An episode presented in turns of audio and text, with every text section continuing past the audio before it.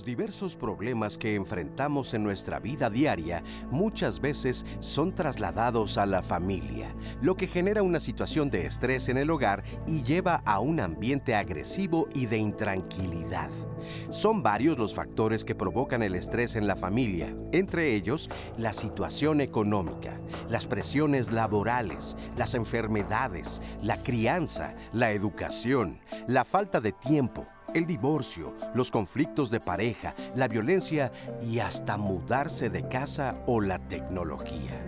Cuando se vive en una familia estresante, hay afectaciones a la mente y la salud. Los niños y los adolescentes son los que resienten más estas situaciones, con los consecuentes riesgos de problemas emocionales o psicológicos que puedan desarrollar. Para evitar un ambiente de tensión en la familia, se recomienda mantener el respeto y una comunicación abierta entre sus integrantes o acudir a un experto cuando resulta muy difícil controlar el estrés. En Diálogos en Confianza, los especialistas analizarán hoy el tema Vivo en una familia estresante y darán algunas recomendaciones. No te lo pierdas. ¿Cómo están? Muy buenos días, bienvenidos a Diálogos en Confianza. Hoy martes, martes de familia, yo soy Leticia Carvajal y como siempre me da muchísimo gusto que nos acompañe. Oiga, ¿le sonó este tema del día de hoy? Vivo en una familia estresante. Bueno, pues sí, como lo escuchábamos, hay muchos, muchos factores, pero ¿qué causa el estrés? Y además, ¿qué podemos hacer si es que tenemos eh, o estamos alrededor de una familia estresante, bueno, pues lo invitamos a que se quede con nosotros porque nuestro grupo de especialistas que tenemos el día de hoy nos va a despejar todas, todas nuestras dudas. Así que lo invitamos a que nos acompañe. Quiero saludar con muchísimo gusto a Lía Vadillo, quien estará alternando con Magdalena Alejo en la interpretación en lengua de señas mexicana. Muchísimas gracias, Lía, qué gusto saludarte. Y también saludo con muchísimo gusto, ya regresó Azucena Celis, ya está con nosotros. ¿Cómo estás, Azu? Bienvenida.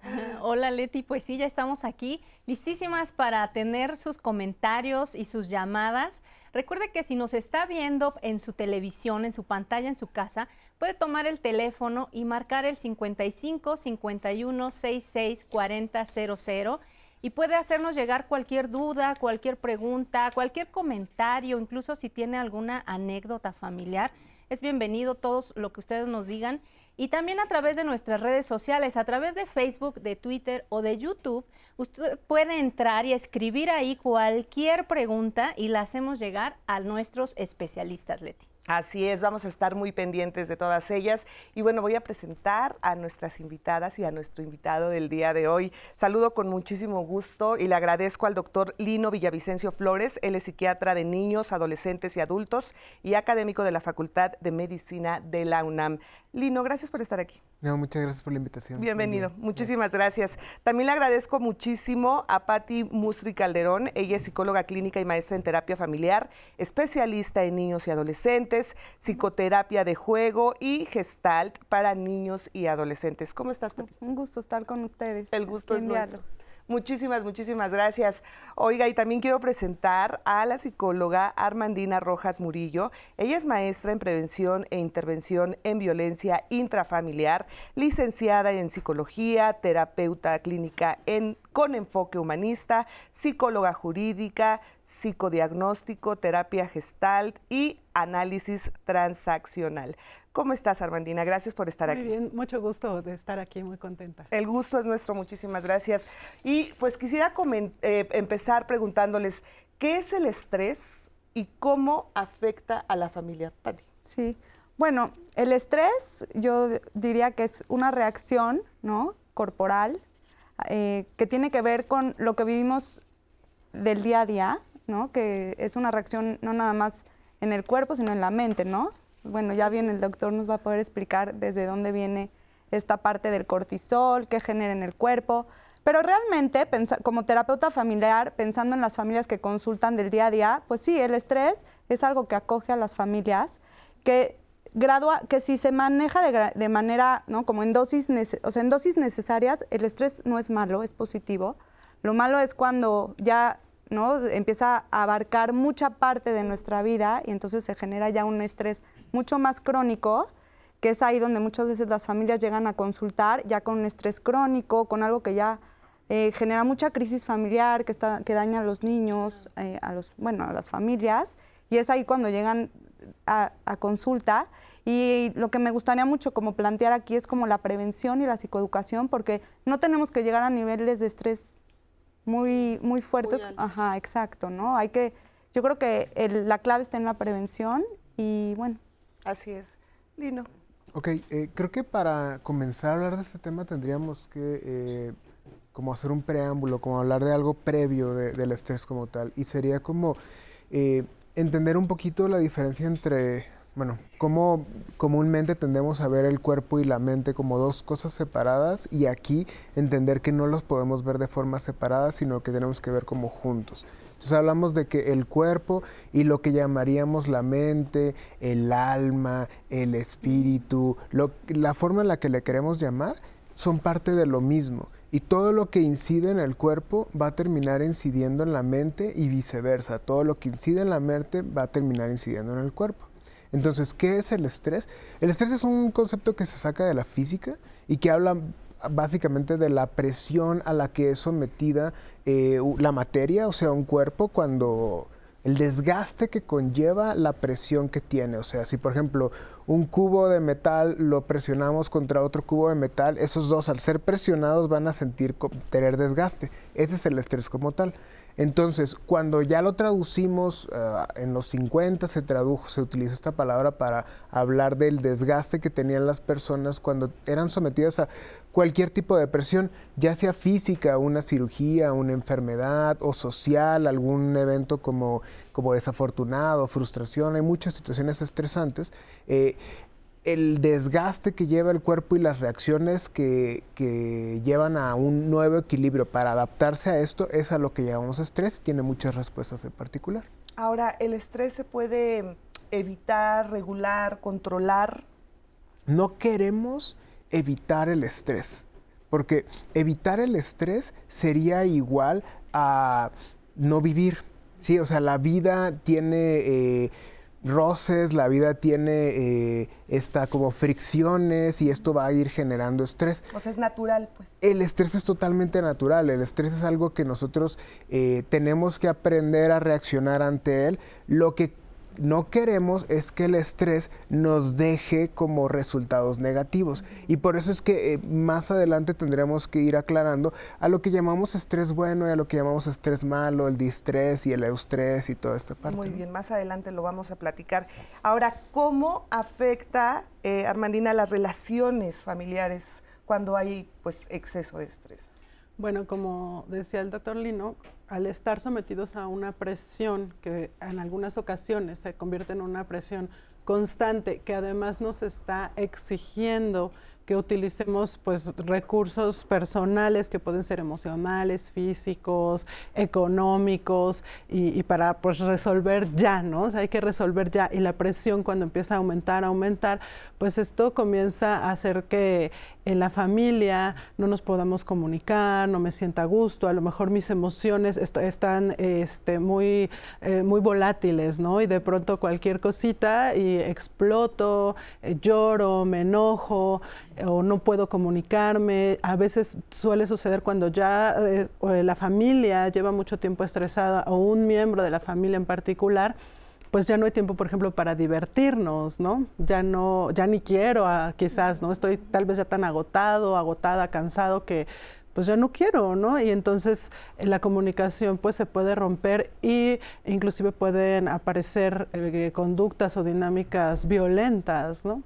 Exactamente a veces no nos damos cuenta, eh, Patti, que estamos viviendo en, un, en un estrés constante que ya no es sano, que ya no es normal, como lo, lo comentaba Lino, pero ¿en qué momento, además de esto que nos comenta Armandina, eh, cómo podemos darnos cuenta? ¿Cuáles son esas señales que ya nos adelantó algunas, pero de repente lo normalizamos todo, ¿no? Como que ya, y mi papá siempre anda de malas, ya siempre es normal. Mi mamá, pues siempre está gritando. El niño, pues siempre se encierra y ya no lo podemos sacar de ahí.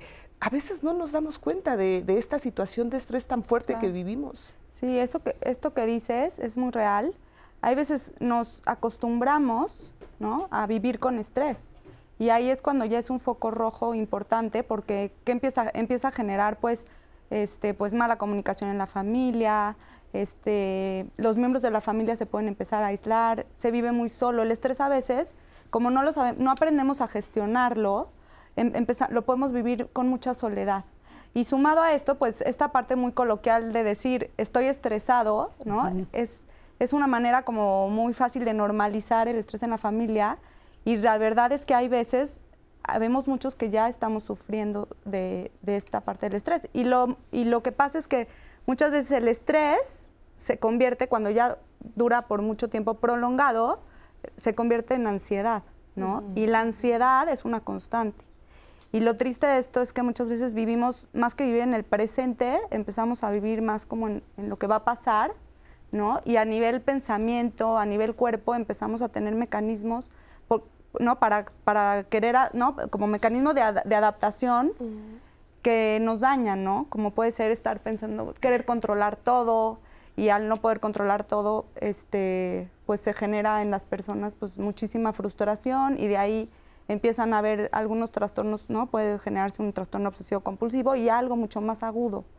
Por eso hay que estar tan pendientes. Hay que estar muy, muy pendientes. ¿Hicimos preguntas para redes sociales? Sí, tenemos una pregunta que les hicimos en redes sociales hace unos días y queremos que nos acompañen a ver qué nos contestaron para abrir un poco o un poco más este tema. Se les preguntó cuáles consideras que son los principales motivos de estrés en una familia. Vamos a ver qué nos respondieron.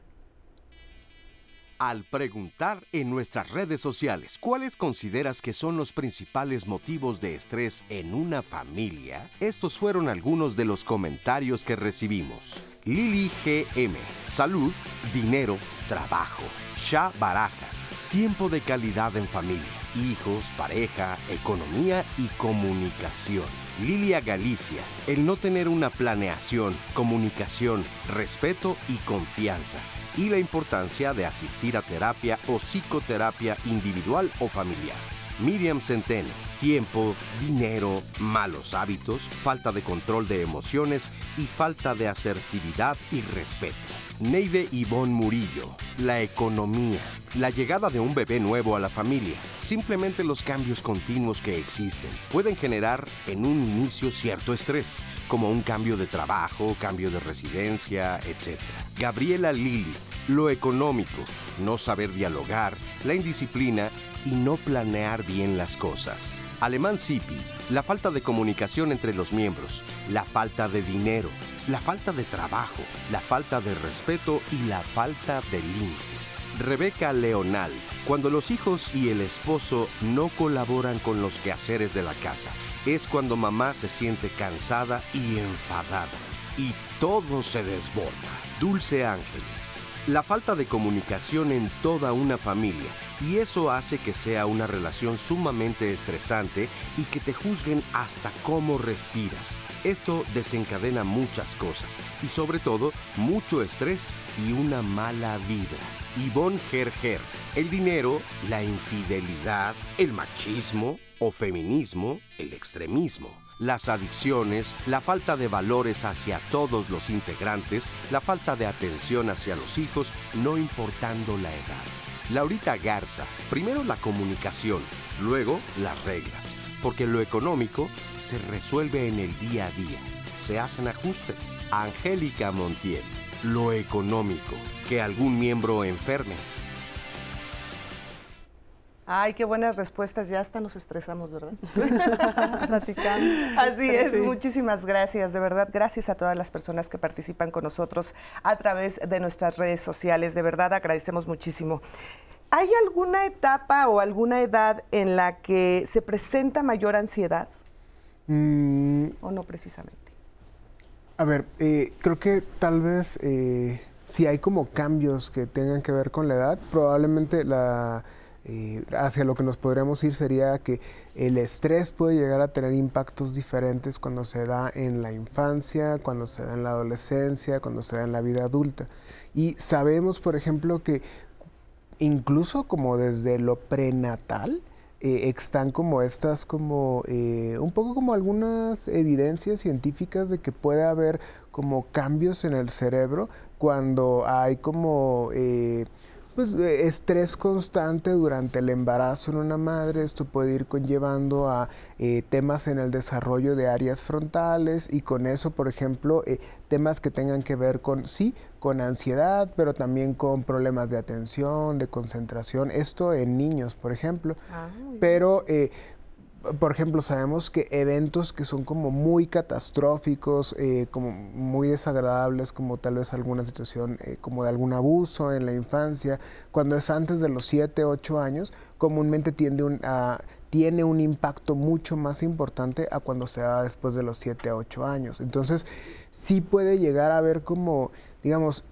entre más pequeño sea el cerebro, más menos células tiene y con esto, pues, cada célula representa un porcentaje más importante y entonces el impacto puede llegar a ser mayor. Eh, entonces sí puede llegar a haber como diferencias. Ahora, también decir el estrés se expresa como ansiedad, no necesariamente. ¿Cuál es la diferencia, por ejemplo? La ansiedad es una... Eh, sabemos que la ansiedad es una respuesta de miedo cuando no hay un objeto que genere el miedo. O sea, la ansiedad se puede definir a eh, la sensación de miedo sin el peligro como tal. Pero eh, cuando alguien sufre de una situación de estrés, comúnmente hay dos mecanismos que entran aquí eh, en acción en el cuerpo. Uno es el sistema adrenérgico, o sea, todo lo que tiene que ver con adrenalina y noradrenalina, lo cual nos prepara para luchar o como para pelear. Reaccionar. Ajá, y el otro es el cortisol, que lo que va a hacer es como regular, eh, es como una hormona antiestrés, va a ir como disminuyendo el estrés. Entonces, las expresiones que se pueden dar posteriores al estrés desde lo, desde lo que llamamos salud mental, o sea, desde la psiquiatría, son de ansiedad, de depresión, de irritabilidad, puede haber un trastorno obsesivo compulsivo, puede haber consumo de sustancias, puede haber temas de esquizofrenia, trastorno bipolar, puede haber prácticamente cualquier presentación dentro de, del catálogo de trastornos psiquiátricos se puede presentar ante una situación de estrés. Así es. Armandina, entonces no es lo mismo cuando, por ejemplo, tratar a una persona eh, adulta cuando ya está en un grado de estrés excesivo que tratar a un niño. Cuando se trata a un niño, por ejemplo, es necesario eh, o siempre tienen que estar presentes los papás, o sea, es como Sí, yo recomendaría que, bueno, finalmente los papás o, y o las figuras de crianza, pues estén presentes acompañando al niño tanto para permitirle y facilitar de alguna manera que exprese eh, aquellas situaciones, emociones que está, que lo están estresando, como también para poder darle una contención, ¿no? La contención, ¿a qué se refiere? La contención se refiere a, bueno, estás sintiendo esto, entonces aquí te vamos a, recibir eso que estás sintiendo, ¿no? De, de manera amorosa, de manera, te estamos protegiendo y que, y que eso no te lleve a tener eh, algunas otras conductas que puedan ser dañinas, ¿no? Como podría ser, por ejemplo, en el caso de los adolescentes, el abuso de sustancias, en el caso de, niños más pequeños, una irritabilidad exagerada, aislamiento o inclusive pues conductas de depresión, ansiedad, ¿no? Entonces, sí el acompañamiento de, de la familia, de los padres y de las figuras de crianza es mucho, muy importante para ellos. Ahora, ahorita que están haciendo este, las diferencias, hay una pregunta de Guillermo Rodríguez que nos pregunta, ¿qué diferencia hay entre estrés y neurosis? Me parece que sería importante ahorita que están ah, dando las diferencias, contestarle.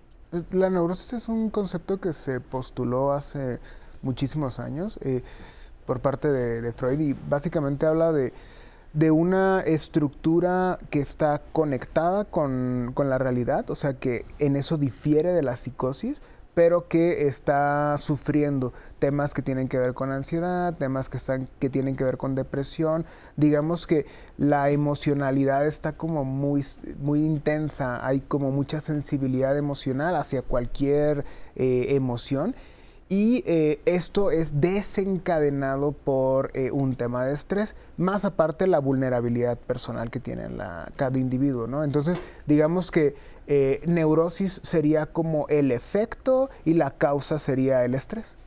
Ah, muy bien. Ahora, escuchamos mucho hablar de, eh, ay, es que seguro está depresivo, seguro está depresiva, ay, es que está es súper ansiosa. ¿Cuál es también la diferencia, me gustaría eh, preguntarte, Pati, entre estas dos? ¿Cómo definir o cómo identificar a una persona depresiva? Ok.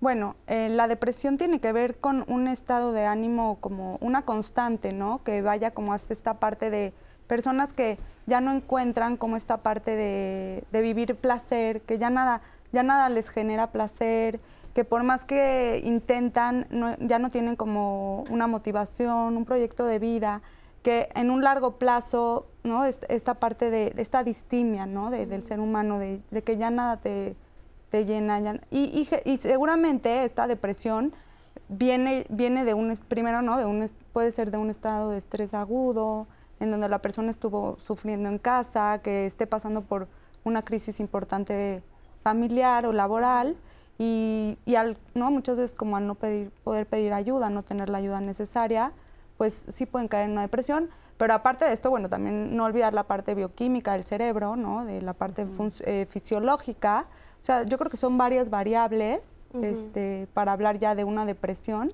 pero tiene que ver mucho con esta parte de la distimia. Y es importante mencionar ahorita que, que, habla sobre la, niñez, este, pues es que la verdad es que ¿no? últimamente vemos en niños muy pequeños ya este, síntomas de depresión este, y es, es, la verdad es que es muy importante el adecuado manejo eh, que, se le, que se le dé. Eh, cuando, cuando te escuchaba hablar sobre cómo manejamos, cómo acompañamos en la psicoterapia, si tenemos que trabajar junto con los padres, eh, a mí me gusta mucho pensar, yo soy terapeuta sistémica y sí trabajo con los padres, pero cuando abro el consultorio también para que el niño venga solo, es, está, se genera como una comunicación más directa, porque muchas veces el agresor o o el, el, como el estresor está, está en casa, ¿no? A veces es un padre que abusa, entonces a mí me gusta mucho siempre hacer una buena alianza con el niño para desde ahí poder, poder ayudarlo. Identificar. Y darle voz.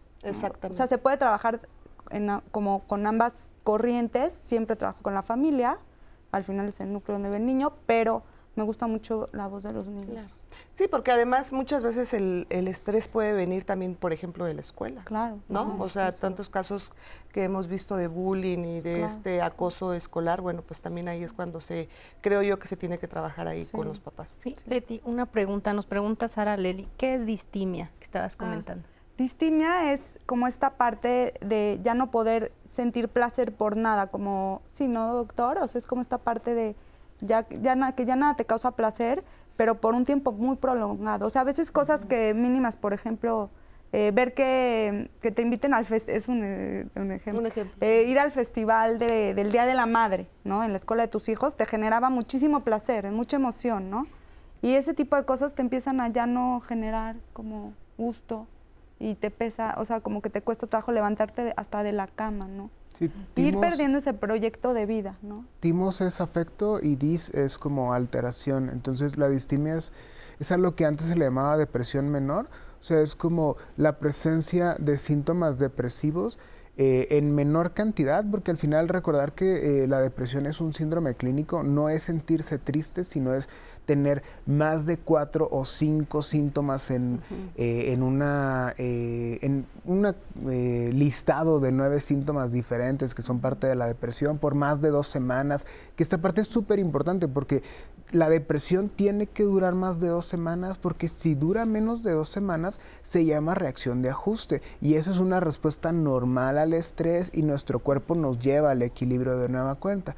Entonces, la distimia era esta depresión menor que duraba, ahora se habla que dura más de dos años en adultos, más de un año en niños y con algunos síntomas. No es demasiado intensa, pero sí está ahí presente y genera como disfunción. Por ejemplo, ¿cuáles son esos algunos de estos síntomas? Ah, los síntomas de la depresión son el ánimo bajo, que es la mayor parte del tiempo, la anedonia, que es la incapacidad para sentir placer de las actividades, sobre todo lúdicas, los problemas en el sueño, sobre todo insomnio, eh, los problemas en el apetito, sobre todo disminución en el apetito, problemas de concentración, problemas de atención, ideas de culpa, de minusvalía y la presencia de ideas de muerte. Y hay categorías, algunas clasificaciones manejan la fatiga y el cansancio como un síntoma y otras no. Ok, pues muy alertas entonces con si tenemos alguno de estos síntomas. ¿Cuánto se debe de, tener como para, porque digo, a veces puedes tener fatiga y, no es depresión. Claro. ¿Cuántos, cómo se mide? El punto de corte está en cuatro síntomas o más por más de dos semanas. Ok. Y justo sí es importante aclarar esta parte porque el cortisol cuando se eleva genera algunas de esas respuestas como cansancio, como fatiga, como problemas de atención y concentración que podrían irse hacia depresión, pero también va a depender del tiempo. Ok, muy bien, muchas gracias, doctor. ¿Cerramos con comentarios? Sí, tenemos comentarios, de hecho hay más preguntas. Eri Arevalo, igual para regresando, nos pregunta, ¿qué terapia recomiendan para el adulto eh, hijo de padre narcisista? Esa sería una pregunta. Tenemos acá más comentarios. Están escribiendo varias personas mayores que cómo pueden hacer ellos para gestionar el estrés cuando sus parejas comienzan a enfermarse ya de situaciones crónicas que incluso pues ellos sienten que van al borde de la muerte, ¿no? Entonces eh, van varios adultos mayores que llaman que incluso no se sienten bien atendidos.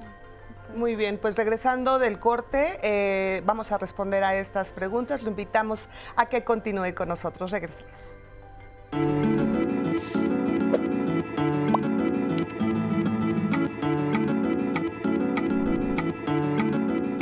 El estrés es un estado de preocupación o tensión mental generado por una situación difícil. Organización Mundial de la Salud. Normalmente en las familias cuando se encuentran en una situación de estrés, ya de manera crónica, de manera frecuente, podemos encontrar, por ejemplo, un incremento en la violencia entre sus miembros. Puede haber muchas más expresiones a lo mejor de gritos, enfados.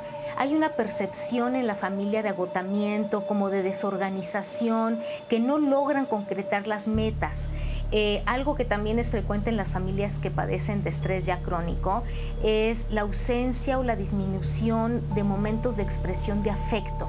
Y los miembros de la familia, a veces, sobre todo los que se ven más afectados por estas situaciones de estrés, pueden también encontrarse con evitar eh, momentos de reunión familiar, ir a las fiestas, reuniones, en fin, cuando hay estrés y hay este alejamiento, este desapego entre sus miembros, también podemos encontrar eso. Es natural que a través de la evolución eh, la familia tenga que tener reajustes. Por ejemplo, desde que la pareja tiene hijos, cuando los hijos empiezan a entrar a la escuela, los hijos en etapa adolescente, cuando se van de la familia, de la casa, en fin, hay una serie de momentos en la vida de la familia que es normal que se, que se tengan que hacer estos ajustes y eso podemos hablar de estrés, de una crisis.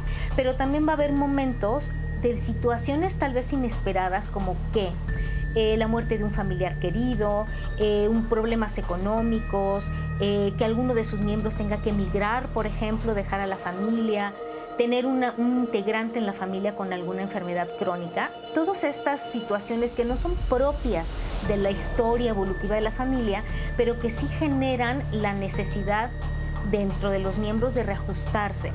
Vivir en una familia estresante va a implicar que yo tenga eh, no cubiertas necesidades que yo debería al menos en, temas de lo de ideal, lo deseable, de esta seguridad. Por ejemplo, si yo tengo problemas a nivel individual, eh, familiares, eh, laborales, pues uno espera en la familia encontrar un apoyo, ¿no? Alguien que nos guíe. Cuando estamos en una familia estresante, lo que vamos a encontrar es eh, no apego, no apoyo, Vivir en una familia estresante estamos hablando de eh, una familia que en su conjunto no ha podido adaptarse a estos cambios, a estas crisis que comentábamos. Muchísimas gracias a Circe Montes por esta entrevista. Más adelante les vamos a presentar la segunda parte. Eh, lo mencionaba Circe y nos los mencionaba hace un momento Azucena en los comentarios. Eh, este estrés que causa el que un familiar tenga una enfermedad crónica. Es también necesario atender a la persona cuidadora, lo hemos hablado muchas veces, ¿no es así? Por supuesto, por supuesto, porque bueno, la presión, volvemos nuevamente a, a, este principio, ¿no? De la presión, pues es constante y también esta persona cuidadora pues muchas veces se tiene que olvidar de sí mismo, ¿no? Porque eh, lo que apremia pues es el, cuidado del, enfermo crónico, ¿no? Y, bueno, si es una enfermedad que además de ser crónica es degenerativa, o sea, que se, que se va agravando, pues entonces los cuidados cada vez van a ser mayores, a lo mejor cada vez va a aumentar la dificultad en los cuidados y entonces, pues sí, el, estrés, la presión es constante, ¿no? Y entonces pues claro que el cuidador también, también requiere de, de cuidados y, mucho, mucho autocuidado, ya vamos a llegar pues a, esta parte, ¿no? De cómo prevenir, de cómo autorregular, pero sí, o sea, mucho autocuidado también ahí, la atención, pues no solamente de parte de, quienes puedan apoyarle o inclusive de una terapia, sino también de, uno mismo, ¿no? Estar, estar muy al pendiente de, de qué sí puedo atender, qué sí puedo cuidar de mí para poder aligerar o liberar un poco esa presión constante. Además, me parece que es un buen paso el que todas estas personas que están viviendo estos, este tipo de situaciones ya nos estén escribiendo y ya nos estén diciendo, yo, yo, yo tengo este, este mal, yo ya me siento, este, pues ya no es normal esto que estoy sintiendo por porque tengo un familiar enfermo. Entonces, eh, sé que, que, a veces la terapia eh, pues no está al alcance de todos, no, no, no podemos de repente se nos hace muy fácil decir, oye, pues ve a terapia, ve a que te atiendan, pero hay muchas circunstancias que a mucha gente les impide ir a terapia. Pero también hay muchos lugares donde pueden acudir gratuitamente, donde pueden levantar el teléfono y de verdad reciben una atención inmediata y profesional. Y uno de esos es el Consejo Ciudadano. Yo sí les recomiendo, por favor, más adelante vamos a estar poniendo el contacto del Consejo Ciudadano, donde usted puede levantar el teléfono vía WhatsApp y entonces un grupo de psicólogos lo va a estar atendiendo, psicólogos, psicólogas, por supuesto, y les puede dar eh, terapia, terapia vía telefónica. Ahí lo tiene usted en pantalla, el número del Consejo Ciudadano para la Seguridad y Justicia de la Ciudad de México. Pero además, no se preocupe porque no nada más atienden a personas de la Ciudad de México. Usted puede llamar desde eh, otras partes de la República Mexicana y con gusto los van a atender en el teléfono que aparecen en su pantalla, 55 55 33 55 33. Bueno, ahí lo ponemos por si es de su ayuda, pues usted llame y de verdad que es una atención muy profesional la que les van a dar. Ah, su tenemos más. Sí, de hecho tenemos eh, un caso, digamos, que nos quieren compartir lo que siente esta persona. Es una mujer de 56 años y nos dice, eh, para ella ya es un problema esta situación de estrés. Dice, mi problema empezó hace poco, tengo 56 años, la salud de mi perro, además la salud de mi pareja al saber que tiene insuficiencia renal crónica. A raíz de esto comencé a pensar en el futuro, de qué pasará sin darme cuenta que debemos estar en el presente y ayudar. Me empecé a estresar, a tener ansiedad, depresión y temores. Ya no puedo dormir con la luz apagada. Tanto es esto que me empezó a dar taquicardia y un dolor en el pecho que me corre hacia el hombro y la parte de atrás. Me dijeron que debo calmarme, que lo que, que, lo que tiene que pasar pasará y lo mejor es vivir los momentos. ¿Qué puedo hacer? Ah, necesita atención muy probablemente, eh, porque si estamos hablando de... Eh, pues muy probablemente un problema de ansiedad, no sé si con síntomas depresivos o no, describe ahí como cosas que tienen que ver como con ataques de pánico, crisis de angustia, eh, pero justo si eh, acudir a atención es un buen paso inicial, pero antes de ese paso se puede como ir haciendo algunos cambios alrededor de ciertas como digamos medidas higiénicas dentro del hogar, o sea, el empezar a hacer actividad física eh, es como imprescindible porque el ejercicio, eh, esto que hemos ido hablando poco acerca de cómo el cortisol participa o la adrenalina participa, la realidad es que el cortisol, el, el ejercicio tiene la capacidad de llevarnos a un equilibrio nuevamente en cuanto a los niveles de estrés. Entonces, digamos que eh, el ejercicio no funciona como algo que, digamos, de hecho sí, funciona como algo que quita el estrés, o sea, disminuye la barra de estrés hasta niveles menores porque lo que hace es restablecer todo el funcionamiento del cuerpo a como estaba antes de que se presentara el estrés. Entonces, eso es algo que se puede iniciar, aunque también es importante... Eh, cada caso es diferente porque no sabemos si una persona de 56 años está en las condiciones para realizar actividad física o si incluso ante los temas de ansiedad esta parte de la falta de aire, eh, en algunas ocasiones se llega a dar que eh, empiezan a hacer ejercicio, sienten la falta de aire y creen que les está dando una crisis y eso desencadena la crisis como tal. Entonces va a depender de en qué situación se encuentre ella para que saber cuáles son los primeros pasos que tiene que realizar en su recuperación. O ejercicio moderado, caminar, pudiera ser. Pudiera ser. Yo, yo también le, le haría una recomendación que quizás en donde están atendiendo a su esposo, pudiera ser que hubiera también un grupo de autoayuda para familiares, ¿no? Porque, bueno, eh, pues no, nos dice que tiene insuficiencia renal, entonces cuando, en, los, muchos hospitales a veces hay grupos de autoayuda, tanto para los enfermos como para los cuidadores, ¿no? O también a veces para cuidadores de, de enfermos crónicos se hacen estos grupos de autoayuda eh, y eso es muy bueno porque entonces de pronto escuchar estos consejos de este lo tranquila no te tienes que alterar lo que tiene que pasar pasará pues yo que estoy afuera a lo mejor es muy fácil que lo diga no pero yo que estoy adentro que lo vivo día a día que lo que, que estoy presionada todos los días pues de dónde voy a encontrar la calma, ¿no? Y de pronto poder acudir también a estos grupos de autoayuda donde voy a escuchar que otras personas están pasando por cuestiones similares a mí,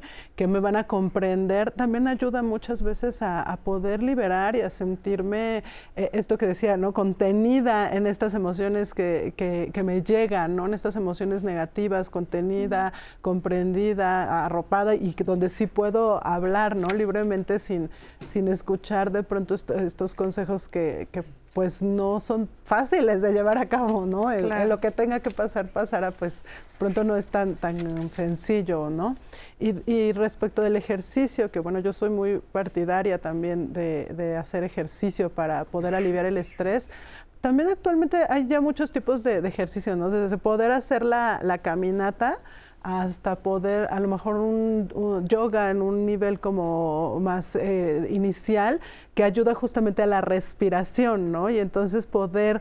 Em, controlar la respiración, hacer ejercicios que, eh, de relajación a través de la respiración, también ayuda mucho a sentir que uno está pudiendo controlar, que no, que no te controla el estrés o la ansiedad, como, como esto que ya describe, describe esta persona, eh, sino decir, bueno, yo también puedo tener esta incidencia, ¿no? A través de mi respiración, a través de lo que, de algo que yo sí puedo hacer. Y entonces eso también a veces nos devuelve un poco la seguridad y la confianza en nosotros y que no estamos a merced de, todo esto que está ocurriendo. Sí, me gustaría este, leerles una, un comentario que llegó. Este, es una chica que nos dice, tengo parálisis cerebral infantil y siento que mis padres se estresan mucho porque no logro las cosas tan rápido como mi terapeuta física lo marca o como ellos quisieran y por ende me presionan y eso me estresa a mí también y a veces siento que no puedo más. ¿Qué puedo hacer para que comprendan y no sentirme así?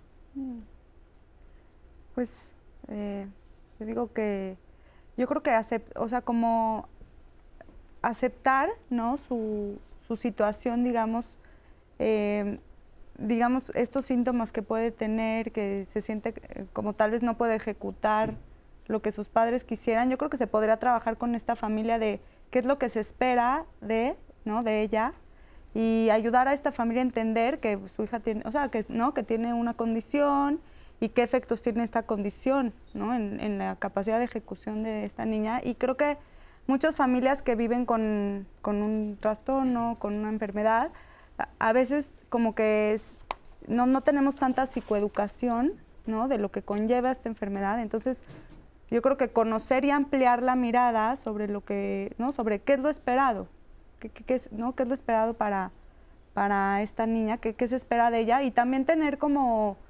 como eh, saber bien, ¿no? ¿Qué sí esperar? ¿Qué, qué es algo que no puede, no? Habrá cosas que no podrá hacer por su misma situación y no está mal, ¿no? Hay que aceptarlo y hay que entender con compasión a esta persona también, ¿no? Como padres. Claro, efectivamente. Fíjate, Leti, tenemos eh, una, una, cápsula de un testimonio de una chica que nos comparte cómo vive ella una situación estresante en su familia a raíz de que despidieron a su papá. Vamos a ver qué nos comenta. Soy una mujer de 26 años de edad. Actualmente laboro. Mi empleo es 100% home office.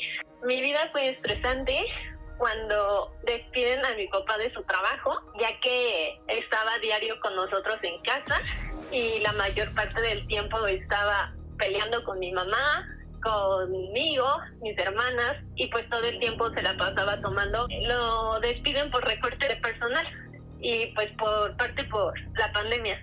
Mi mamá la mayor parte del tiempo era estar peleando con él por la parte de que no tenía trabajo él, pues no hacía nada. Entonces pues ya no era normal ese, ese estado de mi papá y pues eso hacía que pues también parte de mi mamá estuviera de malas, pero también los pocos días que mi papá llegaba a estar bien, pues era jugar un papel en el que cuando mi papá estaba bien, ella estaba mal, y cuando ella estaba mal, pues mi papá estaba bien.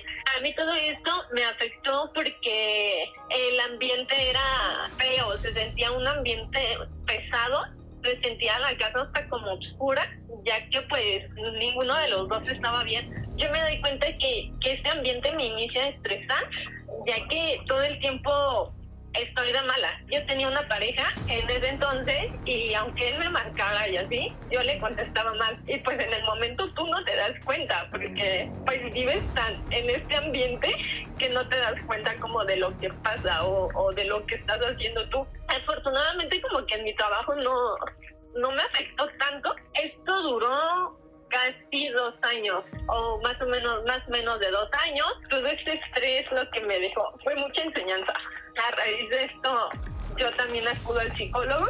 Tuve mucho el apoyo de mis hermanas. Eh, pues a pesar de todo ese estrés que viví eh, pues actualmente pues me siento tranquila. Trato de, de salir adelante. Trato de que ya no me afecte. Y trato de de, de buscar mis propias cosas para que pues ya mejorar. Bueno, pues muchísimas gracias. Gracias por este testimonio. Y bueno, nos damos cuenta a través de él cómo el tema económico es algo eh, pues latente en las familias que puede desencadenar, como ya lo escuchábamos, en adicciones, en alcoholismo y después viene la violencia y se desencadena una serie de cuestiones que vemos cómo pueden afectar a los jóvenes, a los adolescentes y, cómo los pueden marcar para toda la vida. Y esto es importantísimo eh, identificarlo y darnos cuenta. Lo, vemos ahora, ahora ella tiene 26 años, pero lo cuenta, cómo lo veía, cómo cómo, cómo veía esta transición de su papá y de su mamá y se volvió un círculo absolutamente violento para ella y, vemos cómo le sigue afectando. Entonces, lo importante también de la terapia, como ella lo dijo, ¿no? Sí, es común que los reacomodos dentro de los eh, sistemas familiares tiendan como a generar estos como...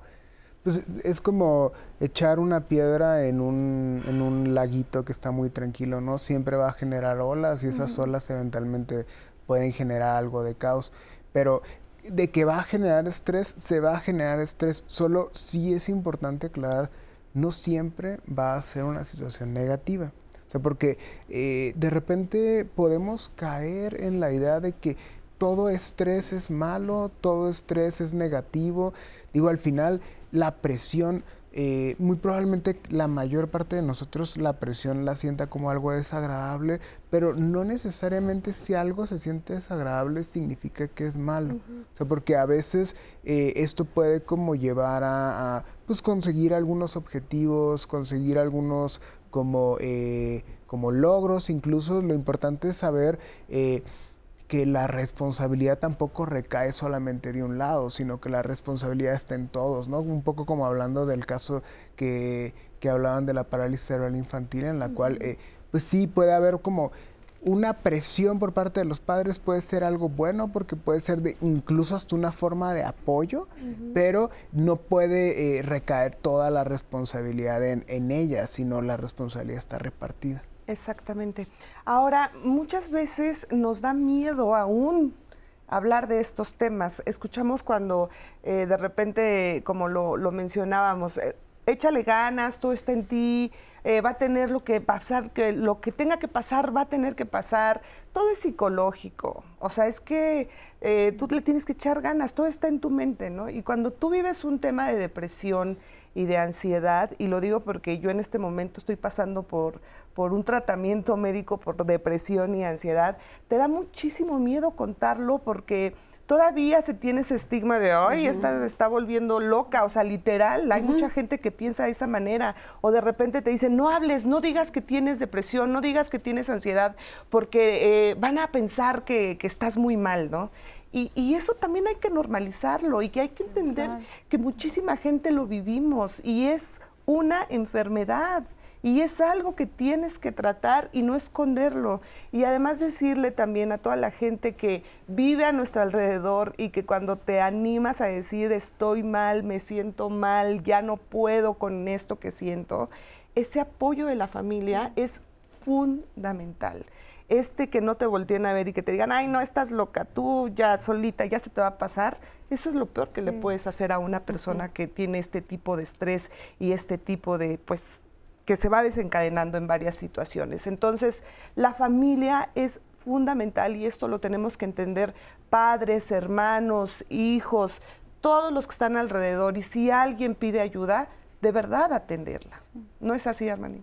Sí, así es. Hay que, eh, la familia, bueno, pues es, es, un sistema, ¿no? Y entonces como tal, lo que pasa en una parte de ese sistema, pues va a tener un efecto en, todos los miembros, ¿no? Este, este reacomodo, ¿no? Si, si la piedra hizo las ondas de forma muy, muy profunda, muy, muy violenta, pues a todos la sacudida quizás va a ser más grande.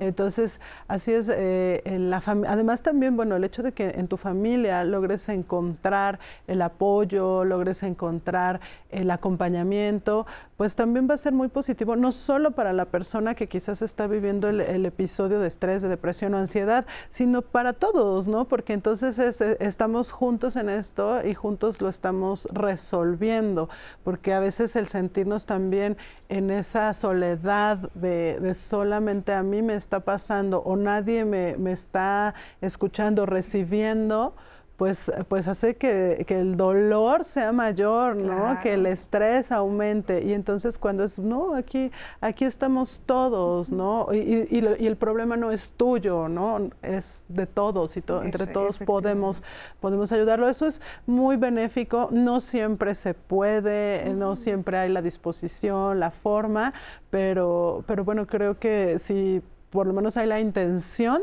de ahí puede ser un buen punto de partida, ¿no? Cuando no, la, no, no se encuentra eso en la familia, pues entonces hay que, hay que tratar de, buscarlo en, en, otras, en otras redes de apoyo, ¿no? Efectivamente. Además, Patti, es bien común que de repente eh, yo pues cuando me preguntaban yo les decía, ¿no? No, pues es que me dio una depresión terrible y tenía momentos de ansiedad, había noches que no podía dormir. O sea, bueno, era algo que para quien lo hemos vivido y lo hemos pasado, de verdad es terrible. Es terrible. Pero de repente te encuentras a muchas personas que te dicen, a mí me está pasando lo mismo, o a mí me pasó lo mismo, y de repente empiezas a escuchar y a intercambiar eh, pues este tipo de situaciones te das cuenta que es bien común, pero que todavía mucha gente se lo queda y se lo, se lo guarda como si fuera algo vergonzoso, como si fuera algo muy malo, y no es así. Sí, y sabes qué pienso, cada vez es más común hablar de la salud mental, ¿no? Creo que lo más fuerte de, la, de, vivir una depresión es vivirla solo. El día que subes tu voz, obviamente creo que es muy como muy pertinente saber a quién platicarle, ¿no? Porque la verdad a veces ¿no? Hay amigos que sabes que te van a contener, que te van a escuchar. Hay otros que igual y no tienen la misma capacidad de escucha. Entonces, saber a quién pedir ayuda, creo que es un punto muy importante. Cómo pedirla. Y, ¿sabes qué pienso? Eh, escuchaba como esta parte de que toda, ¿no? Que en la familia, cuando alguien sufre depresión, de alguna manera, pues, como que nos, nos, nos nos, o sea, es, es, parte de todos, ¿no? O sea, como que no es nada más que un miembro lo vive, pero sobre todo pensaba con las familias rígidas, ¿no? Como en estas familias que ponen como sus límites hacia el exterior muy, muy, muy, muy fuertes y no dejan entrar información nueva. Entonces, muchas veces se da que la persona que alza la voz y que es el que sale a, a platicar esta situación es el que genera nueva información. Entonces a mí me gusta mucho pensar que el que sale y platica y entonces se da cuenta que hay maneras, como tú, ¿no? Que hay maneras de estar mejor, que sí, ¿no? Que tienes una depresión y que no, tiene nada de malo, al contrario, malo no, no este, tener un acompañamiento como se debe. y, y, la verdad es que cuando entra nueva información, nueva información pensando como en un terapeuta o una amiga que te recomienda algo que a ella le sirvió, es súper enriquecedor para hasta para el sistema familiar, no nada más para la persona que lo está sufriendo, sino para todo el sistema. Sí, claro, porque de repente te empieza a jalar la pareja, por ejemplo, ¿no? Vamos a hacer ejercicio y vamos, y entonces em, es una serie como de herramientas, y de repente a mí me pasaba que llegaba toda mi familia a visitarme, así como de aquí estamos todos, entonces era así como, ay, ¿no? Ya te sacan como de ese hoyo tan hondo en el que estás viviendo y dices, son herramientas súper, súper importantes. Ahora, ¿qué tanto pesa, por ejemplo, el querer complacer a la familia y tratar de llenar todas las expectativas? De repente podemos ver a una mamá que dice que tengo que ser la mejor mamá, tengo que ser la mejor esposa, tengo que ser el mejor hijo y entonces mis papás quieren que yo tenga puro 10 y entonces mi esposa quiere que la lleve todas las vacaciones de viaje. ¿Esto qué tanto puede afectar y qué tanto estrés puede causar en los miembros de la familia? A ver, creo que eh, estamos hablando de un, tema, eh, de un cambio de paradigma que se ha dado como de forma cultural y que es algo que vemos, eh, pues, vemos mucho en la diferencia que podemos observar de cómo cómo trata un adolescente a sus amigos o cómo trata un adolescente desde una perspectiva empática la depresión a cómo lo hace tal vez un adulto mayor que pues, tal vez está en otra generación y que tal vez trae el otro paradigma. Eh, en paradigmas más antiguos hablábamos de cómo eh, pues la función de los humanos dentro de la sociedad era la de resolver, ¿no? La de eh, tienes un problema, voy a resolver el problema. Y hoy en día mm, mm, sabemos que empatizar no es resolver, o sea, empatizar no es quitarle la tristeza a la persona, sino es empatarme con esa tristeza, o sea, yo también sentir esa tristeza. Y para empatizar muchas veces no tenemos que decir una sola palabra, empatizamos con el rostro, de hecho, a través de las expresiones faciales.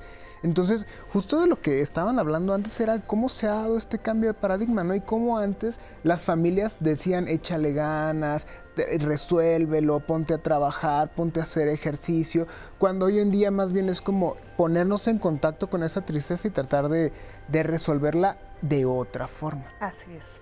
Bueno, pues vamos a hacer una muy breve pausa y regresamos con más de este tema. Vivo en una familia estresante. Lo invitamos a que nos acompañe aquí en Diálogos en Confianza y seguimos pendientes de sus comentarios. Regresamos.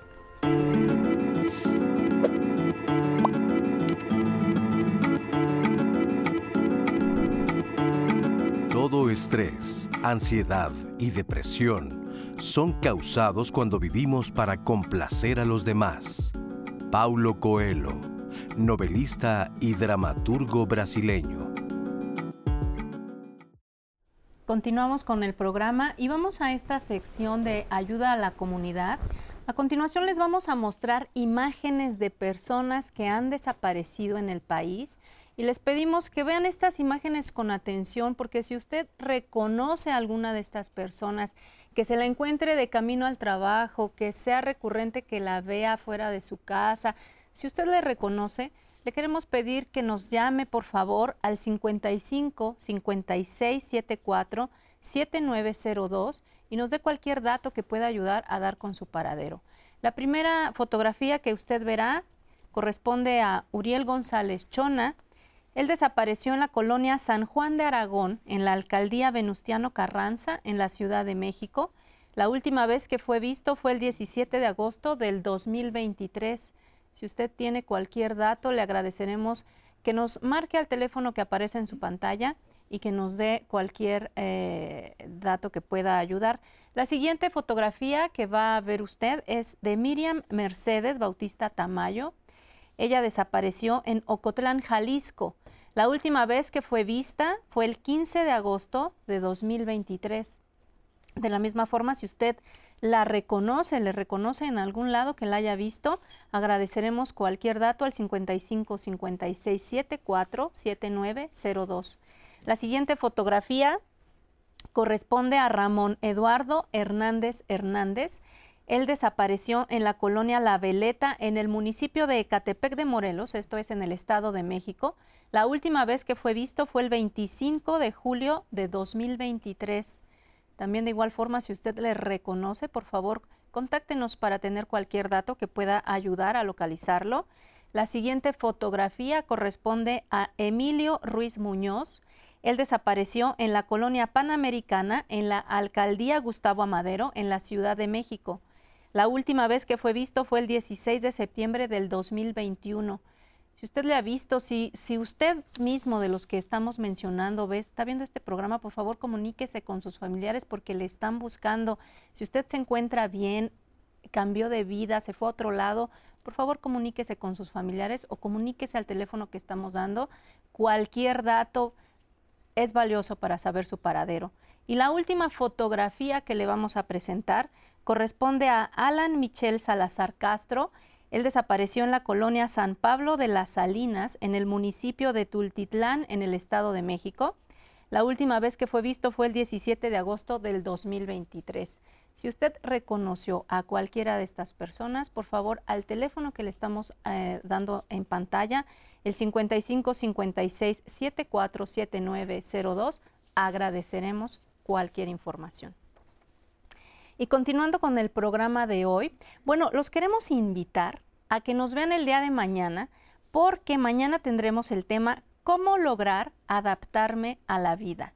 En este programa vamos a tratar estrategias emocionales, cognitivas, personales, colectivas, de cómo se puede uno adaptar a los cambios de la vida y conectarse con ese fluir de manera positiva. Así es que mañana estaremos tratando este tema, no se lo pierda.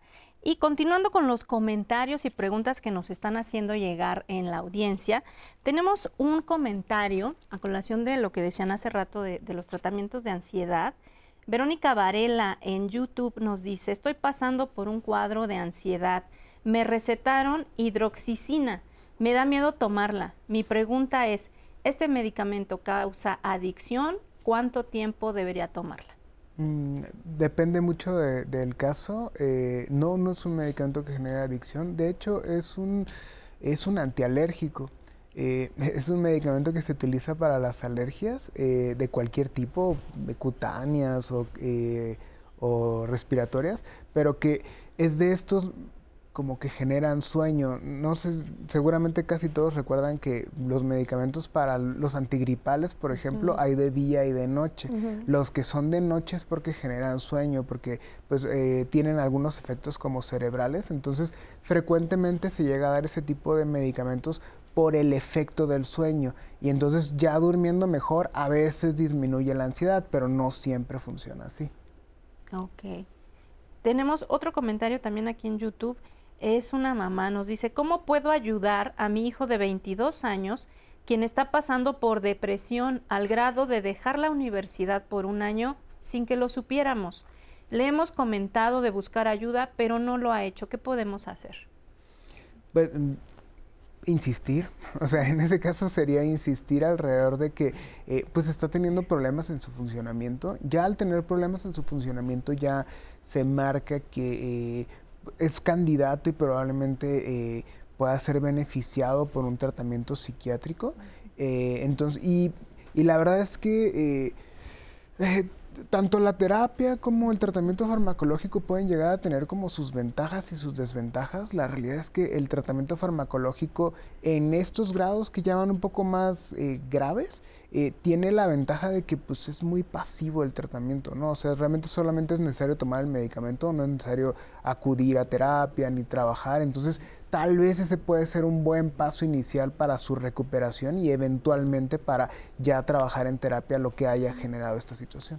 Y podría sumar algo ahí, como esta parte de no, no criticar, ¿no? Porque muchas veces cuando un hijo adolescente está pasando por una depresión, tendemos como a desesperarnos y a, y a, pensar esta parte de es que échale ganas, ¿no? Y no, y no va por ahí, no es echarle ganas, ¿no? Sino que, ¿qué podemos hacer con esta situación y, y que la verdad nos, nos tiene un trasfondo familiar? Y de alguna manera, una manera como de poderte acercar a tu hijo es no desde la crítica, porque desde, si, si criticas o si siente que lo estás juzgando, eso lo va a alejar más de ti.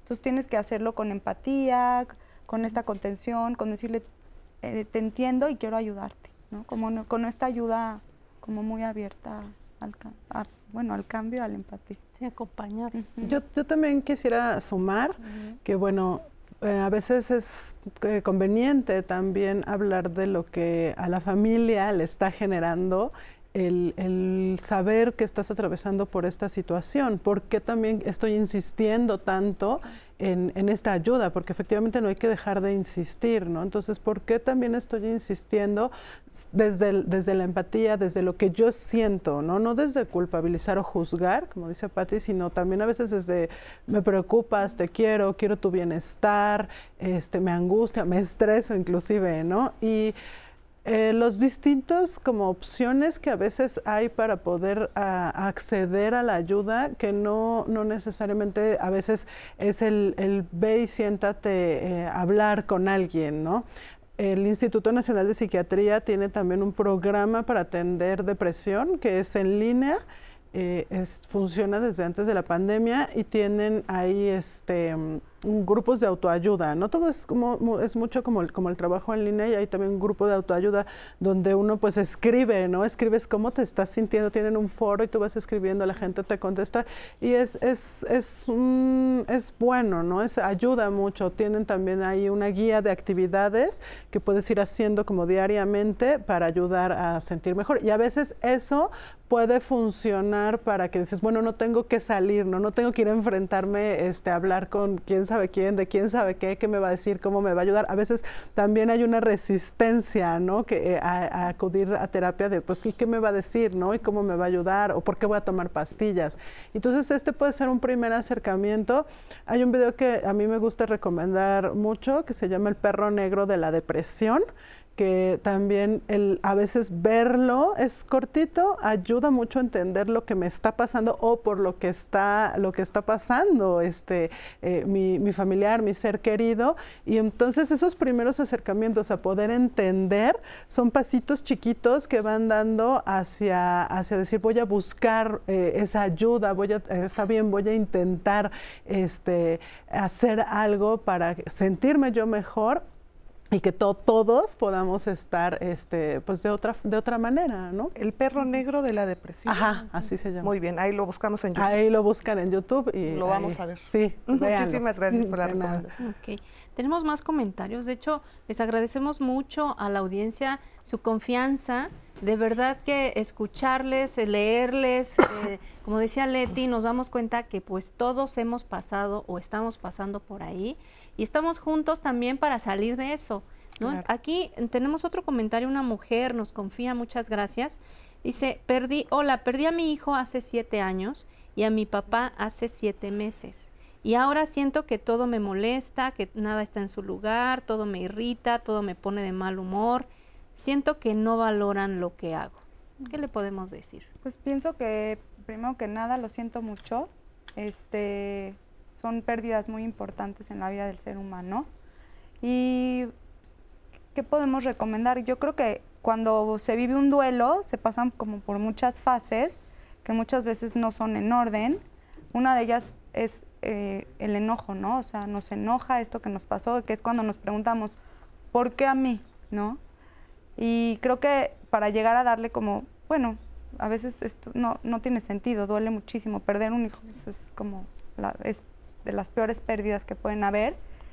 Eh, pero pienso que de alguna manera, este, pues encontrar un sentido de vida, ¿no? Buscar como una manera como de seguir, ¿no? Aunque sea algo, algo pequeñito, ¿no? Que, que la pueda como ayudar a seguir adelante. ¿Pero qué es lo que preguntaba específicamente? O sea, solamente nos lo quiso compartir y qué le podemos decir a ella, ¿no? que, Como- que no sabe cómo salir de este, de la pérdida de su hijo, la pérdida de su papá, y entonces dice que ya no tiene ganas de absolutamente nada y no le encuentra sentido. Entonces también ahí sería importante buscar ayuda profesional. Y, y pensando como en los grupos, ¿no? Hay, hay grupos que acompañan el duelo, ¿no? Un grupo siempre es muy bueno porque te encuentras gente que ha pasado por situaciones no iguales, porque cada quien lo vive diferente, pero parecidas, ¿no?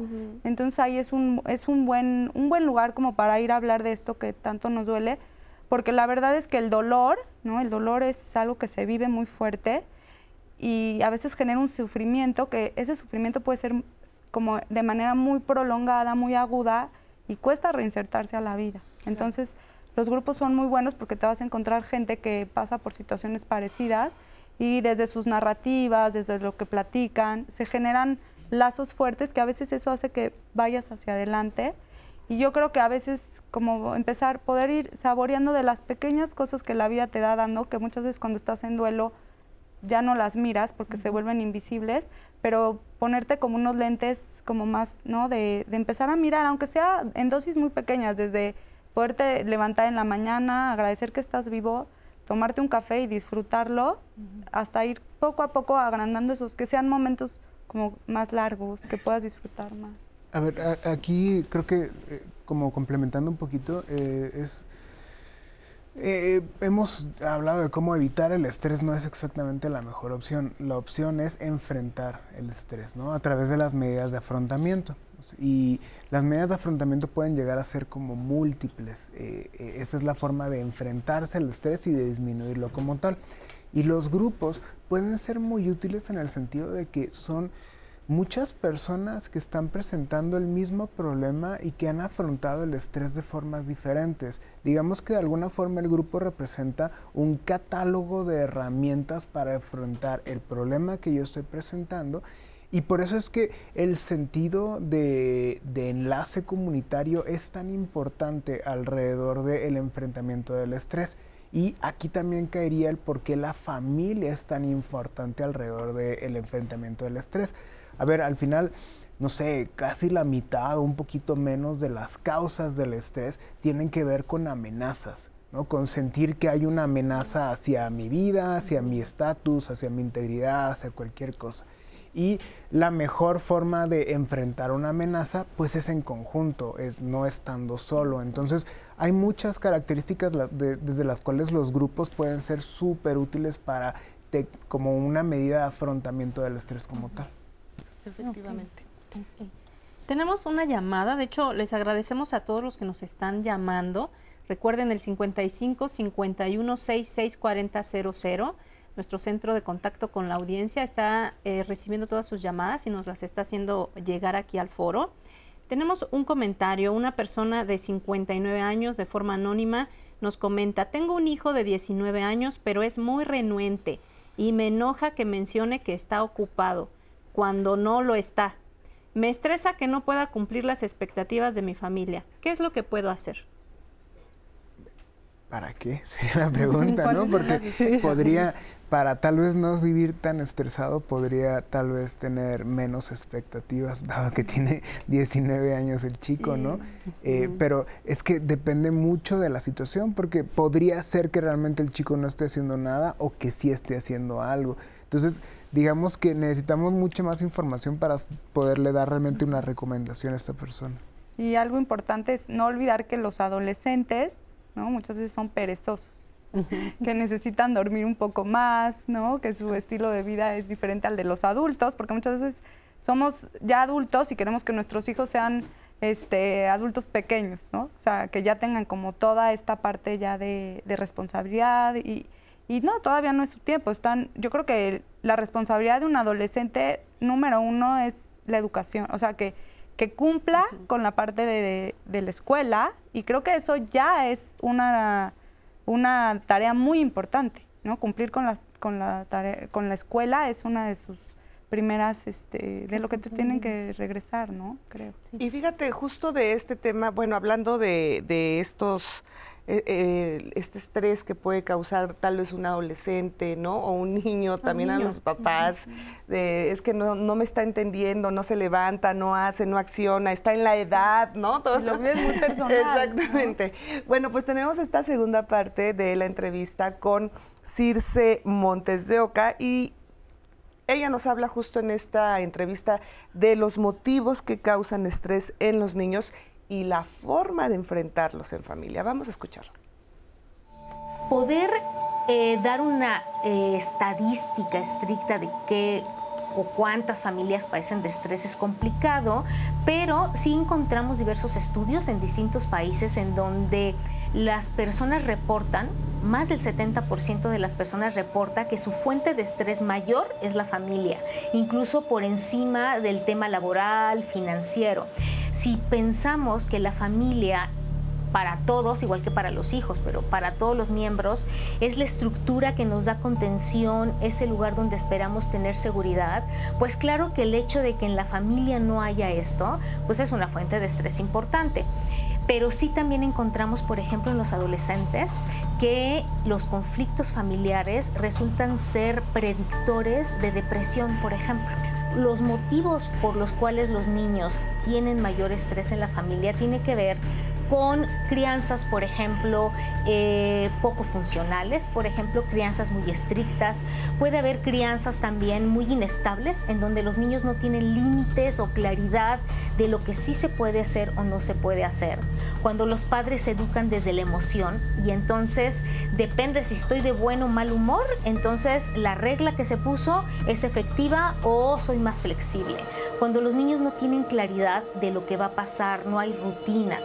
Supuesto hay otras situaciones mucho más claras como la pobreza, por ejemplo, la... Em, falta de cubrir sus necesidades básicas, no tener eh, momentos de distracción, de atención, de apego de los padres. Cuando nosotros recibimos a un niño con altos niveles de ansiedad, de estrés crónico, estamos pensando en una familia que no le está generando la seguridad que busca cualquier niño en su familia como sus protectores.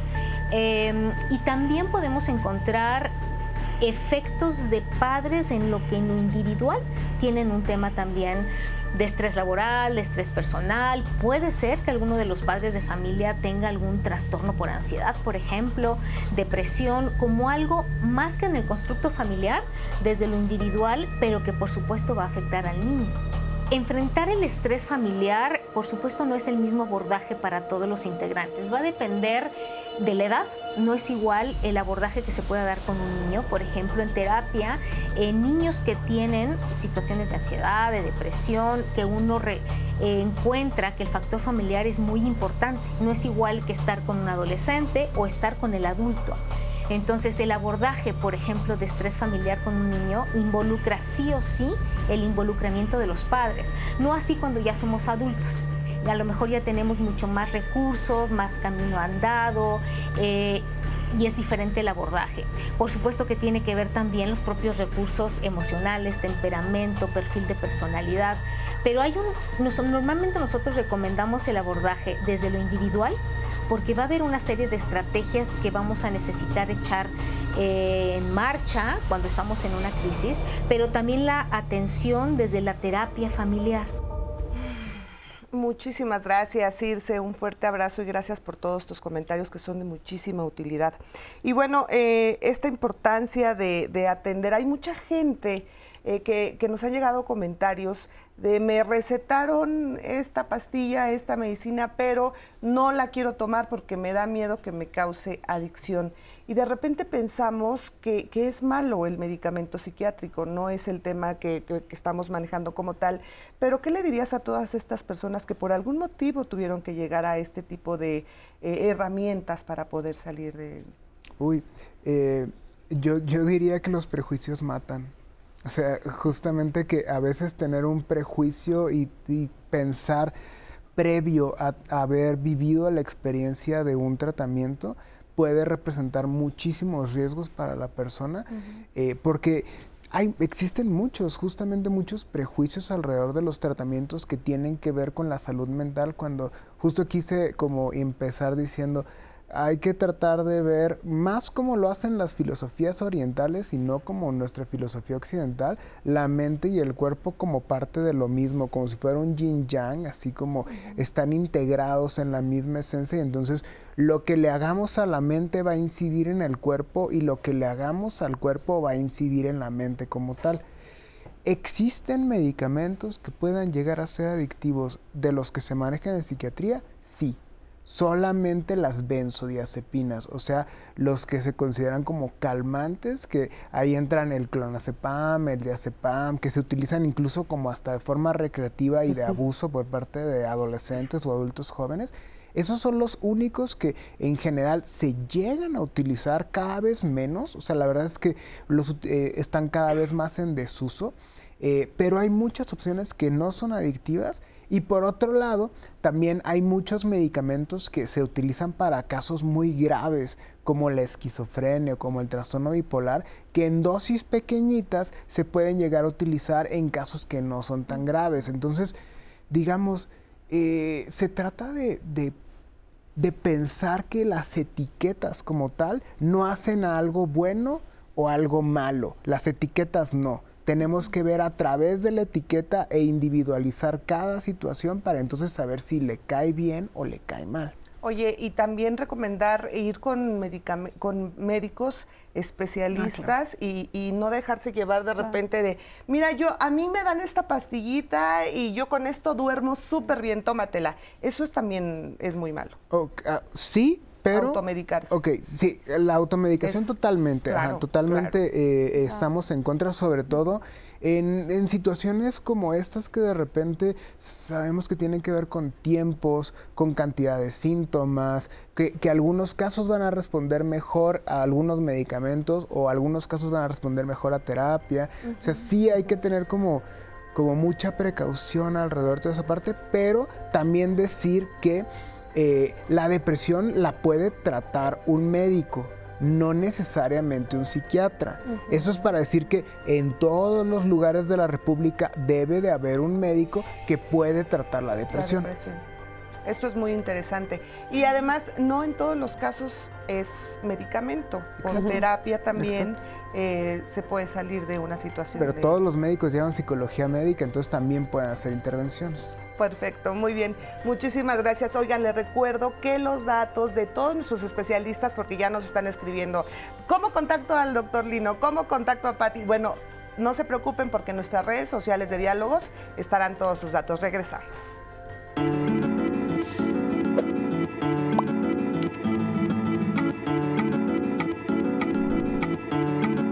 No es el estrés lo que nos mata, es nuestra reacción al mismo.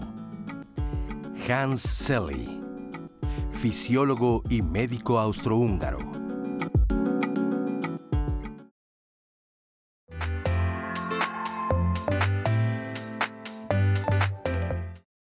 El desgaste que lleva el cuerpo y las reacciones que, llevan a un nuevo equilibrio para adaptarse a esto es a lo que llamamos estrés. En los 50 se tradujo, se utilizó esta palabra para hablar del desgaste que tenían las personas cuando eran sometidas a cualquier tipo de presión. Es algo que acoge a las familias que gradua, que si se maneja de, manera, ¿no? Como en dosis, o sea, en dosis necesarias, el estrés no es malo, es positivo. Lo malo es cuando ya ¿no? Empieza a abarcar mucha parte de nuestra vida y entonces se genera ya un estrés mucho más crónico. Comúnmente tendemos a ver el cuerpo y la mente como dos cosas separadas y aquí entender que no los podemos ver de forma separada, sino que tenemos que ver como juntos. Todo lo que incide en el cuerpo va a terminar incidiendo en la mente y viceversa. El estrés es totalmente natural, el estrés es algo que nosotros eh, tenemos que aprender a reaccionar ante él. Lo que no queremos es que el estrés nos deje como resultados negativos. Nos acostumbramos ¿no? a vivir con estrés. Y ahí es cuando ya es un foco rojo importante porque ¿qué empieza, empieza a generar pues, este, pues mala comunicación en la familia, los miembros de la familia se pueden empezar a aislar. Las expresiones que se pueden dar posteriores al estrés, desde lo, desde lo que llamamos salud mental, o sea, desde la psiquiatría, son de ansiedad, de depresión. La ansiedad se puede definir a eh, la sensación de miedo sin el peligro como tal. Últimamente vemos en niños muy pequeños ya este, síntomas de depresión este, y es, la verdad es que es muy importante el adecuado manejo eh, que, se le, que se le dé.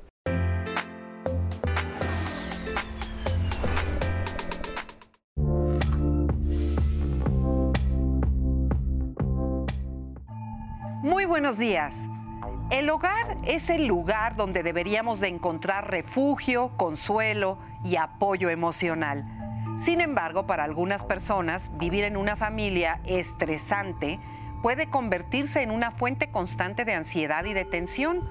Los problemas familiares, la falta de comunicación efectiva y las dinámicas disfuncionales pueden generar un ambiente tóxico que afecta profundamente la salud mental y emocional de quienes lo experimentan. Vivir en un entorno familiar estresante puede llevar a un aumento significativo de la ansiedad. La constante exposición a conflictos, a discusiones, a tensiones emocionales puede generar un estado de alerta constante donde los miembros de la familia se sienten inseguros, temerosos de expresar sus emociones. La ansiedad resultante puede manifestarse de diversas formas, como ataques de pánico, insomnio, irritabilidad, dificultad para concentrarse, Además, la incertidumbre y el miedo a las reacciones impredecibles de otros miembros de la familia pueden generar una sensación abrumadora de inseguridad. Existen diversas repercusiones a largo plazo. Problemas de salud mental, porque la exposición prolongada al estrés familiar puede aumentar el riesgo de desarrollar trastornos mentales como son la depresión, la ansiedad crónica o el trastorno de estrés postraumático. La falta de apoyo emocional y la presencia constante de conflictos pueden socavar la autoestima y la confianza en uno mismo. También dificultades en las relaciones interpersonales, impacto en el bienestar emocional, las emociones reprimidas, la falta de apoyo y la sensación de vivir en un ambiente inestable pueden generar problemas de regulación emocional, problemas académicos y laborales, porque la ansiedad y el estrés crónicos también interfieren en el rendimiento académico y laboral, presentando dificultades para concentrarse, falta de motivación y un bajo rendimiento en general. Así que si tú vives en una familia así, busca ayuda profesional y establece límites personales que te ayuden a protegerte emocionalmente y a sobrellevar esa situación. Muchas gracias Marisa por esta reflexión, como siempre muy importante.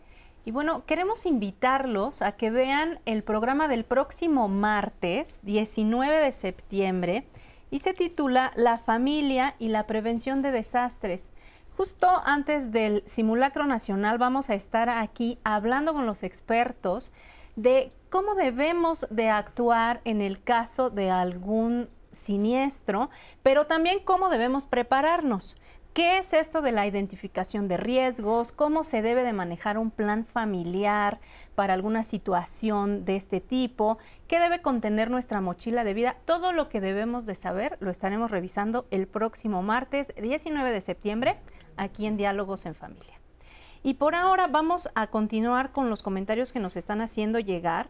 Tenemos en Facebook, Moon nos dice, pueden es pregunta, ¿pueden confundirse en los niños el estrés la frustración o la ansiedad con otras enfermedades mentales crónicas.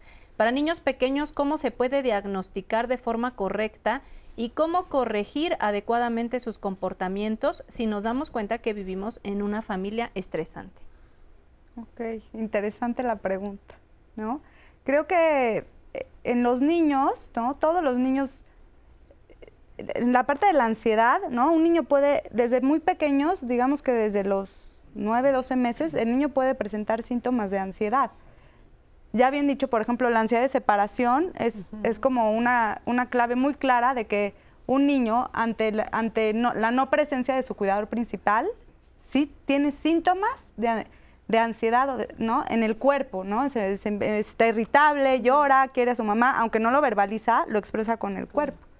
Y bueno, si nos vamos más lejos, niños ya, por ejemplo, entre los 4 y los 5 años, ya como eh, niños toddlers, como les llamamos, pueden empezar a ya presentar como esta ansiedad, pero esta ansiedad muchas veces viene ya desde una parte de distorsión cognitiva, ¿no? Donde, por ejemplo, podemos ver niños que, que se empiezan a dar cuenta, ¿no? Que, que la muerte existe, que nuestros seres cercanos sí se van, este, que el mundo no es tan bueno como parece, que haya, ¿no? Y, más con toda esta parte de las redes, ¿no? Las redes, eh, la, comunicación, la televisión, todo lo que ven, eso genera ansiedad en los niños. Entonces, desde una edad muy temprana ya podemos ver síntomas de ansiedad en los niños. Porque ya tienen más conciencia de las cosas. Claro, empiezan a crecer y empiezan a darse cuenta de que pues el mundo no es tan bueno como, como ellos piensan. Yo quisiera preguntarles a propósito de, este tema, ¿a qué, se debe o a qué significa resiliencia? ¿Por qué se dice que los niños son más resilientes? Pues te platico, a mí me gusta mucho como pensar en una analogía, una metáfora. Este, por ejemplo, niños que viven situaciones de, estrés fuertes, por ejemplo, un abuso sexual o violencia familiar, tienen esta capacidad de resiliencia, ¿no? Se dice mucho de la resiliencia, que es con, esta, esta, dosis de resiliencia que ayuda a que los niños salgan adelante, que es, es una parte intrínseca del ser humano, pero me gusta mucho pensar cómo esta parte, hay, en, Japón hay una técnica que se llama kintsugi, que es, por ejemplo, es, es un jarrón, ¿no? Que, que, se rompe y que se quedan como estas grietas, ¿no? Y es esta manera como de empezar como a, como si tejiéramos estas grietas con un hilo de oro, porque nunca, por ejemplo, después de vivir una situación difícil, no eres el mismo, ¿no? Entonces, es esta parte como metafórica del jarrón, ¿no? Que después de vivir algo difícil, pues seguramente generas mecanismos que te ayuden a salir adelante y es este, ¿no? este hilo, ¿no? Y es más hermoso, ¿no? Es más fuerte, ¿no? Es como que se traduce en esta fuerza, transformación, que es la resiliencia, ¿no? Esta capacidad de como... De sanar, de, sanar, ¿no? eso es la Y en los niños sí, se ve, a ver, la resiliencia es igual otro concepto tomado de la física, así como estrés, y es la capacidad que tiene la materia de regresar a su forma original una vez que es sometida a presión. O sea, eh, si machacas un pedazo de metal y regresa a su, eh, a su posición, a la forma que tenía antes de machacarlo, entonces significa que ese metal es resiliente. Aplica igual para los seres humanos, o sea, la resiliencia hablaría de hay mucho estrés, mucha presión, que esto genera consecuencias negativas como depresión o ansiedad, la capacidad de regresar desde esa depresión o ansiedad hacia un estado eh, de recuperación, de neutralidad, de normalidad, eso es a lo que llamaríamos resiliencia. Ah, de igual forma hay otro concepto que es el de alostasia. La alostasia es la capacidad que tiene el cuerpo de regresar al equilibrio después de ser sometido a estrés. O sea, se aplica presión, estrés, todos los cuerpos tendrían la capacidad como eh, inferida de adaptarse, de regresar, de recuperarse.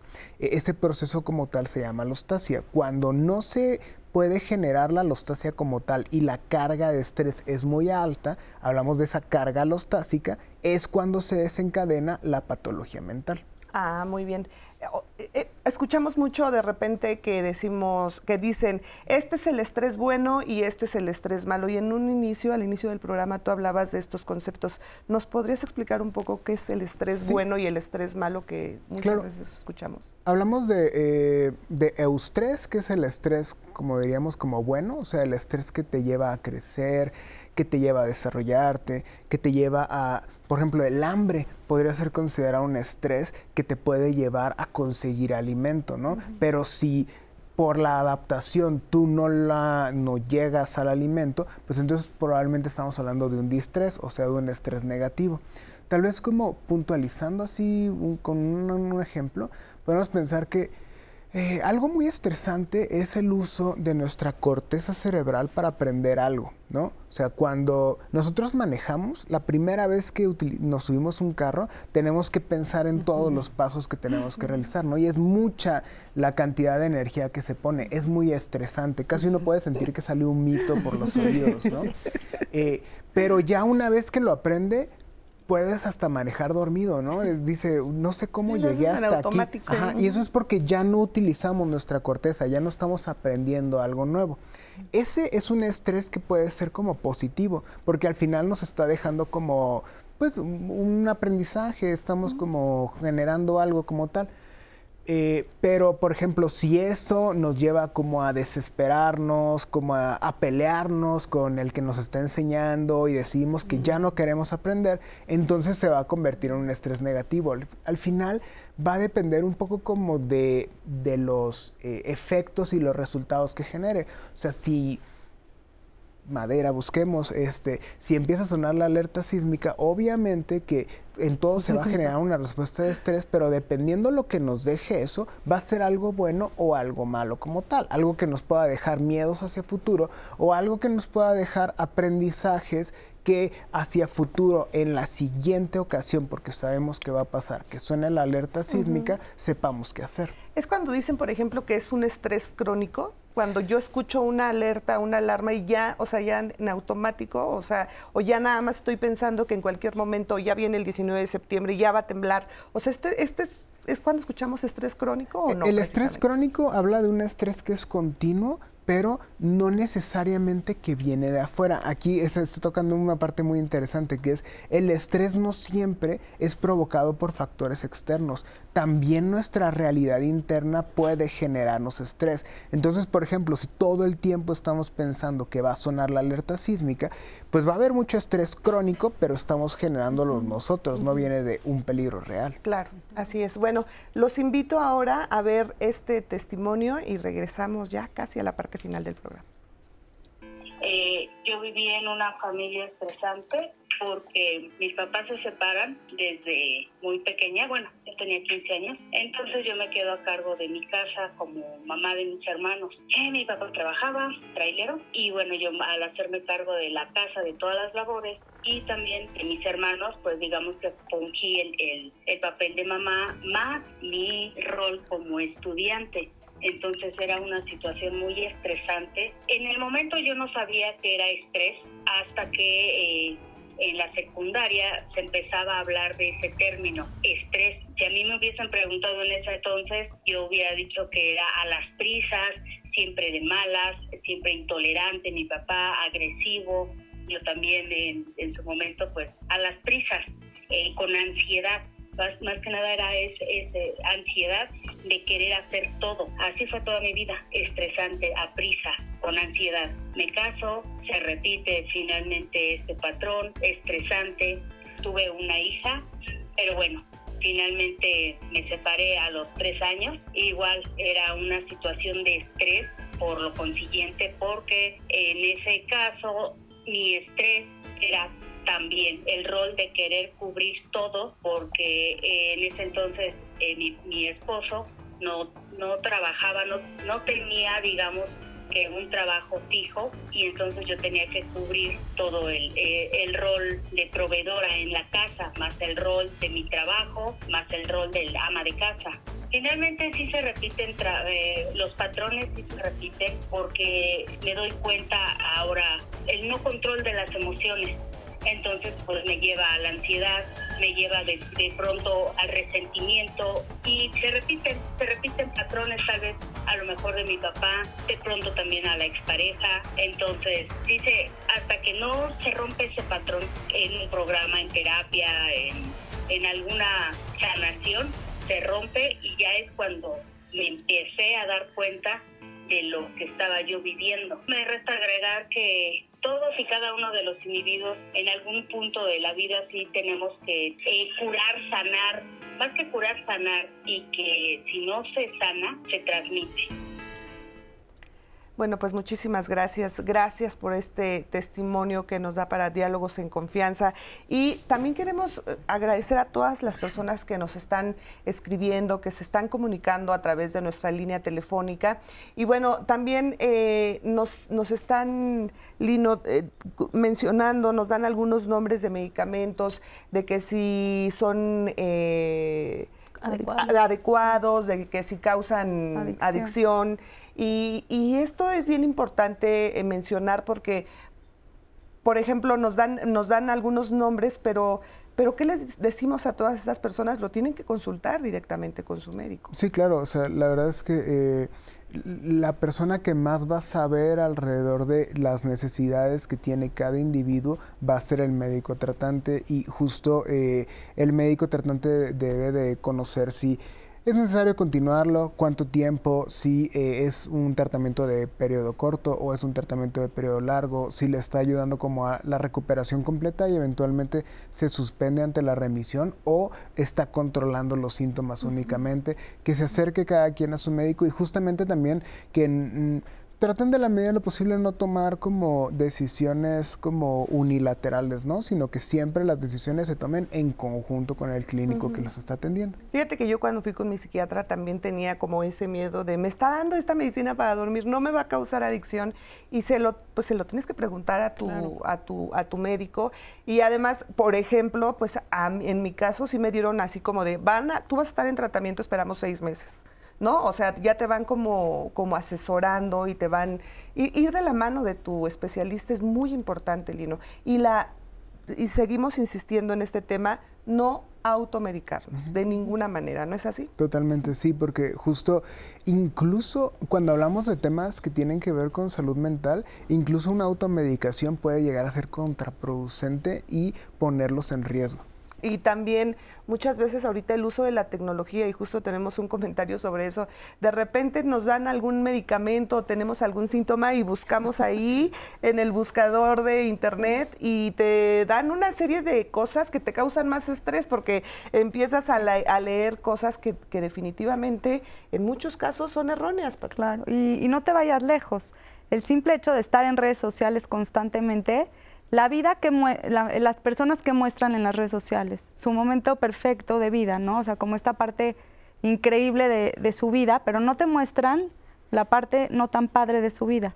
Y nosotros, ¿no? los adolescentes y las personas en general, nos vamos con la idea de que esa es la vida perfecta y sentimos que nuestra vida no tiene sentido, no vale, no vale porque no estás sentada en la playa tomándote tu limonada.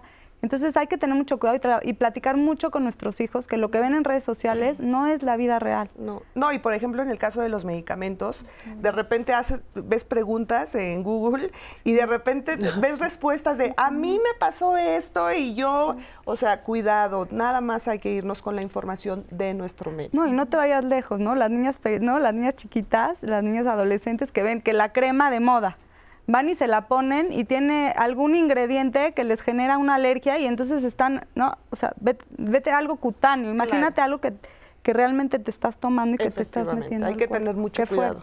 Tenemos justo a colación de este tema de redes, nos dice Kitty Abbey, debido a los modelos que reproducen las redes sociales, estas contribuyen a aumentar el estrés y en ocasiones ayudan como una vía momentánea de escape. ¿Qué opinan los especialistas? Pues sí, es, es, es algo a lo que creo que todos recurrimos, que es como, de pronto como, como un placebo como, o como dulces, ¿no? O sea, de que, ay, estoy aburrido, estoy cansado, estoy, entonces mi momento, ¿no? Y, y es muy fácil, muy, muy fácil agarrar eh, cualquier dispositivo y empezar, ¿no? Y, y, hacer el scroll y estar viendo, pero pues es esta, esta idea, estas ideas eh, de estándares como muy elevados, ¿no? En todo, no solamente de, la vida perfecta, sino el cuerpo perfecto, el maquillaje perfecto, la ropa perfecta, todo es la felicidad, ¿no? Y entonces, eh, porque sí, uno tiende eh, a mostrar su mejor cara y bueno, en redes pues es casi que la obligación, ¿no? Entonces, eso claro que va a generar más estrés, pero al mismo tiempo también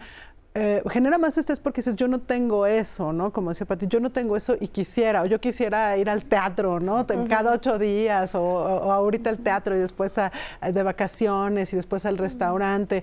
Eh, pero también al mismo tiempo es esa vía de escape donde uno ve esa parte bonita que quisiera, ¿no?